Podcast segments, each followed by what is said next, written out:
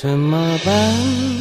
情还轻，人间有我永怀的时光。怎么办？黄河黄，天下有你乱放的歌唱。怎么办？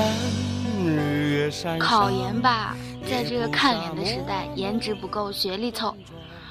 考什么研呀？当你有了经验、牛逼的作品，谁还关心你的学历呀？每一位在纠结考不考研的同学，心里都有两个小人在打架。考，那我就少了两到三年的实战经验；不考，我的学历平平，甚至第一轮简历就被刷了。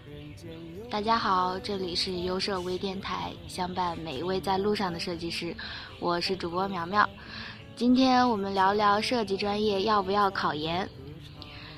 先告诉大家一个好消息，设计并不是一个只看学历的行业。你的学历低一个级别，不代表你的未来一片黑暗，也不会因为你是非科班出身把你拒之门外。每年都会有很多不同阶段、不同行业的人们在设计这座城里找到自己的一席之地。关于考研，要想清楚为什么考研，考的目的是什么。人云亦云，看别人考了，我也考吧，还是为了文凭屌丝逆袭，圆自己美院二幺幺九八五的梦。苗苗希望你是真的喜欢，想学习更多的知识，或者是跨考自己喜欢的专业。看到别人考研，自己也去考的，当然可以，但是毕业后你一样要面临相同的问题，你依然不知道以后的路该往哪走，想清楚。千万不要为了考研而考研，因为文凭而考研，除了圆自己名牌大学梦，还有的同学毕业以后想留校做老师，或者是当公务员。比较好的高校现在已经开始要求任课教师必须是博士学位，行政人员呢可以是硕士。这个时候学历就是你的绝对优势啦。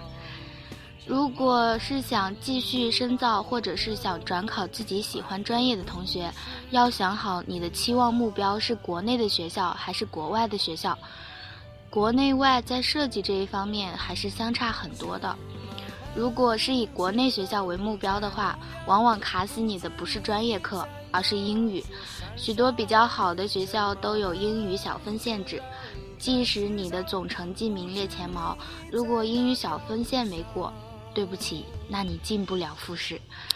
除了小分限制，还要了解国内外高校的考研状况。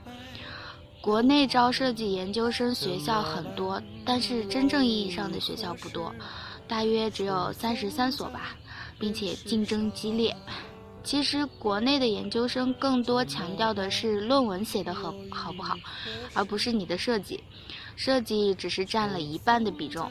并且很多都是以研究性为主，实际价值会大打折扣。不过一般导师都很厉害，还有你的同学也很牛逼。可能国内读研并没有你预想的那么好，但是也能学到很多的东西。当然，这些在社会实践中也能得到。不考研就要破罐破摔了吗？不是的，有的人选择用读研的时间积累工作经历。用精力覆盖学历，当你拿着牛逼的作品放在 HR 面前时，学历自然就变成了最后考虑的问题。如果你的经验和你应聘的职位匹配度很高的话，这就是你的核心竞争力了。学历更像是敲门砖，你进了门之后作用就不太大了。但是两个候选人正常情况下水平接近的条件下，A 同学的学历稍微高一点，那么他入选的机会就大很多，这是无可避免的现状。既然我们的起点差点，就更需要努力，花更多的时间去弥补之前的缺失。关于考不考研，没有什么对与错，也没有什么好与不好，只是一种选择而已。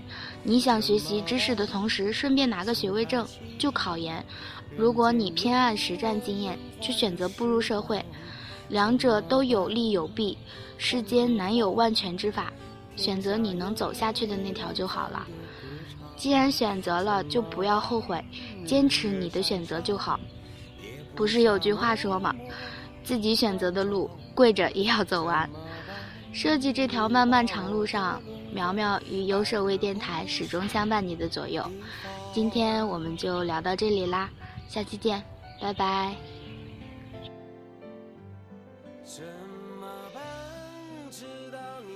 Hello，大家好，现在是彩蛋时间。今天的彩蛋呢，为大家请来的是马蜂窝的设计总监昆明大大，来打个招呼。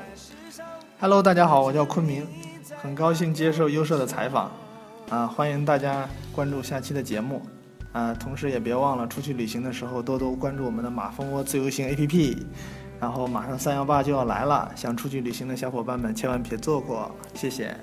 呃，谢谢昆明大大。也就是说，我们下一期呢就会推出我们的马蜂窝设计团队的专访节目，大家千万不要错过，多多关注。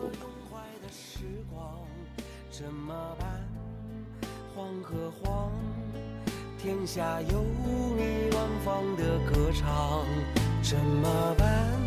日月山上夜不傻，默默端庄，怎么办？你把我的轮回摆的不是